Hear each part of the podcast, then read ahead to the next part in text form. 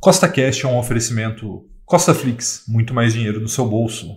Levante ideias de investimento. No podcast de hoje, eu vou te explicar o porquê eu não vou votar no Lula e por que você também não deveria fazer isso. Então, se você já gostou do tema desse podcast, segue o CostaCast aí na sua plataforma, pois são três podcasts por semana, sempre com o mesmo intuito, colocar mais dinheiro no seu bolso, tá bom? Então vamos lá. Eu não sou bolsonarista, eu não estou defendendo ele, ou mesmo qualquer uma das decisões equivocadas que ele já tomou. Tá? Nesse momento, eu irei votar nele porque do outro lado existe um representante do Foro de São Paulo, que caso você não saiba o que é, eu vou te explicar. O Foro de São Paulo é uma organização internacional fundada em 1990 por Lula e Fidel Castro com o intuito de promover a integração latino-americana dos partidos de esquerda no âmbito econômico, político e cultural.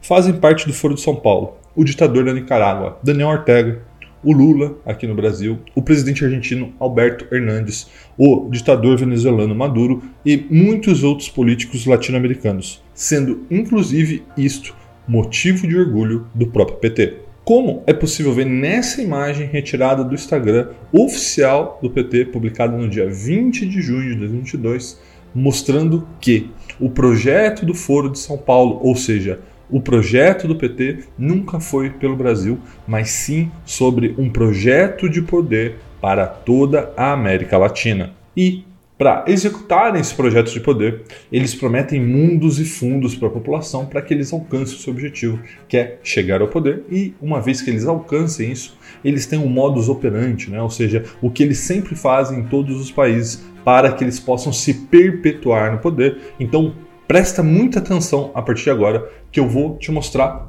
como que o Foro de São Paulo consegue se perpetuar no poder. O primeiro passo é a regulação da mídia, para que as pessoas não se deem conta do que está acontecendo e dessa forma o próprio Foro de São Paulo possa controlar a narrativa. E é isso exatamente que está acontecendo neste momento na Nicarágua. Foi exatamente isso que o Foro de São Paulo fez na Argentina e foi exatamente isso que aconteceu na Venezuela. E é exatamente isso que acontecerá no Brasil caso o Lula seja eleito, segundo as palavras dele mesmo. Dá uma olhada.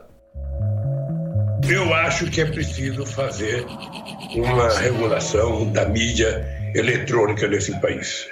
Mesmo após alertas e críticas de entidades e associações de imprensa, o ex-presidente Luiz Inácio Lula da Silva, em caravana pelo Nordeste, reiterou o discurso de que pretende regular a mídia caso volte ao poder em entrevista à Rádio Metrópole da Bahia, o petista criticou o formato de regulação do setor existente no país. Tem algum setor da empresa que não quer que eu vote ser candidato, porque se eu votar eu também vou regular os meios de comunicação nesse país. A gente não pode ficar com a regulamentação de 1962 não é possível. Então eu, penso que, que nós vamos fazer uma coisa muito nova. Em evento com correligionários na quarta-feira, em Natal, Lula já havia dito que não ter imposto regras às empresas de comunicação foi um dos maiores erros dos governos dele. Então é preciso fazer uma regulamentação.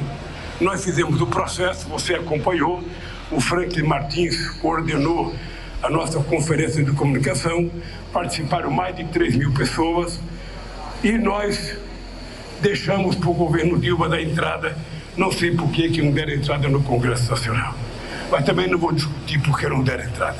E eu tenho certeza que vocês podem ter certeza que nós vamos fazer isso. Nós vamos definitivamente regular a comunicação nesse país, porque vai ser bom para o país, vai ser bom para a economia e vai ser muito melhor e mais saudável para a democracia. Depois da mídia amordaçada, o próximo passo é o desarmamento da população para que não haja poder de mobilização para o que vai acontecer no próximo passo. E foi exatamente isso que o Foro de São Paulo fez na Argentina e foi isso que o Foro de São Paulo fez na Venezuela. E será exatamente isso que eles farão aqui no Brasil, nas palavras do próprio Lula, que além de não gostar do povo armado, também não gosta de policiais. Se prepare porque esses clubes de tiro que for criado comercial vai fechar. Ele não gosta de gente, ele gosta de policial. Ele não gosta de livros, senão ele estaria distribuindo livro didático nas escolas. Ele gosta de arma. Então veja que é claro que o Lula irá contra as armas na mão da população e as forças policiais no seu mandato. E, uma vez com a mídia amordaçada e o povo desarmado, o próximo passo é a estatização dos meios de produção. Foi assim que o Foro de São Paulo fez na Argentina com exportadores de soja e com a própria YPF, uma produtora de petróleo argentina equivalente à Petrobras no Brasil, e foi assim que o Foro de São Paulo fez na Venezuela. E será assim que o Lula fará no Brasil, e é possível ver isto claramente quando perguntado recentemente sobre o que ele achava da privatização da Eletrobras. Já disse em entrevista que os empresários que vão comprar essas empresas tomem cuidado, porque se o PT ganhar as eleições, a gente vai querer discutir o papel soberano do Brasil em ser dono do seu nariz e ser dono da sua energia. Então, com a sociedade amordaçada, desarmada e com a sua renda dependendo do Estado, o povo fica totalmente dependente e sem poder de reação. E aí, com a falta de segurança jurídica e a drástica diminuição dos investimentos privados devido à falta de respeito com a propriedade privada promovida pelo Foro de São Paulo, a economia entra em parafuso. Foi isso que aconteceu na Argentina. Né? Lembrando que a Argentina já teve um PIB per capita similar ao da Austrália. Foi isso que aconteceu na Venezuela, como você pode ver nesse gráfico, a última vez que o PIB venezuelano cresceu fazem mais de 10 anos. E era exatamente isso que aconteceu em 2015 e 2016 no Brasil, com a política desastrosa de intervencionismo econômico do governo Dilma. Com a economia destruída, só resta a pobreza e a miséria para o povo. E a essa altura, quem tem um pouco de dinheiro já viu essa situação antes nos outros países, já saiu do Brasil, já terá saído do Brasil há muito tempo. Foi isso que aconteceu na Venezuela, que já foi o país mais rico da América Latina, sendo que na década de 80 ele era o quarto país mais rico do mundo e hoje, praticamente, toda a população está na extrema pobreza e 70% das crianças estão desnutridas. Foi assim que também aconteceu e está acontecendo na Argentina, que já foi o país mais rico da América Latina também, sendo que na década de 20 era o oitavo país mais rico do mundo. Né? Para você ter ideia, o primeiro metrô da América Latina foi inaugurado em 1913 em Buenos Aires, 55 anos antes do metrô de São Paulo, na época em que os argentinos eram cinco vezes mais ricos que os brasileiros. Hoje, 40% da população está na pobreza e, para sobreviver, estão buscando comida no lixão ou saindo do seu país. E para aqueles que acham que o Lula que está vindo é o Lulinha Paz e Amor, que já existiu no passado, eu deixo com vocês a palavra Leonardo Boff, amigo do Lula há mais de 40 anos, que já disse, já antecipou para todos como será o Lula que chegará ao poder. E ele me disse, porque a gente tem muitos diálogos, que eu, ao chegar à presidência, se chegar pela eleição, é a última chance da minha vida, que tenho 67 anos, não, 76. 67, 76. Vai ter 77. 76.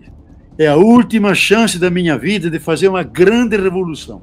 Vou fazer, porque depois disso já estou velho demais, não posso. Então, vou fazer um discurso político para que todo mundo possa manter a unidade nacional, mas a prática vai ser radical.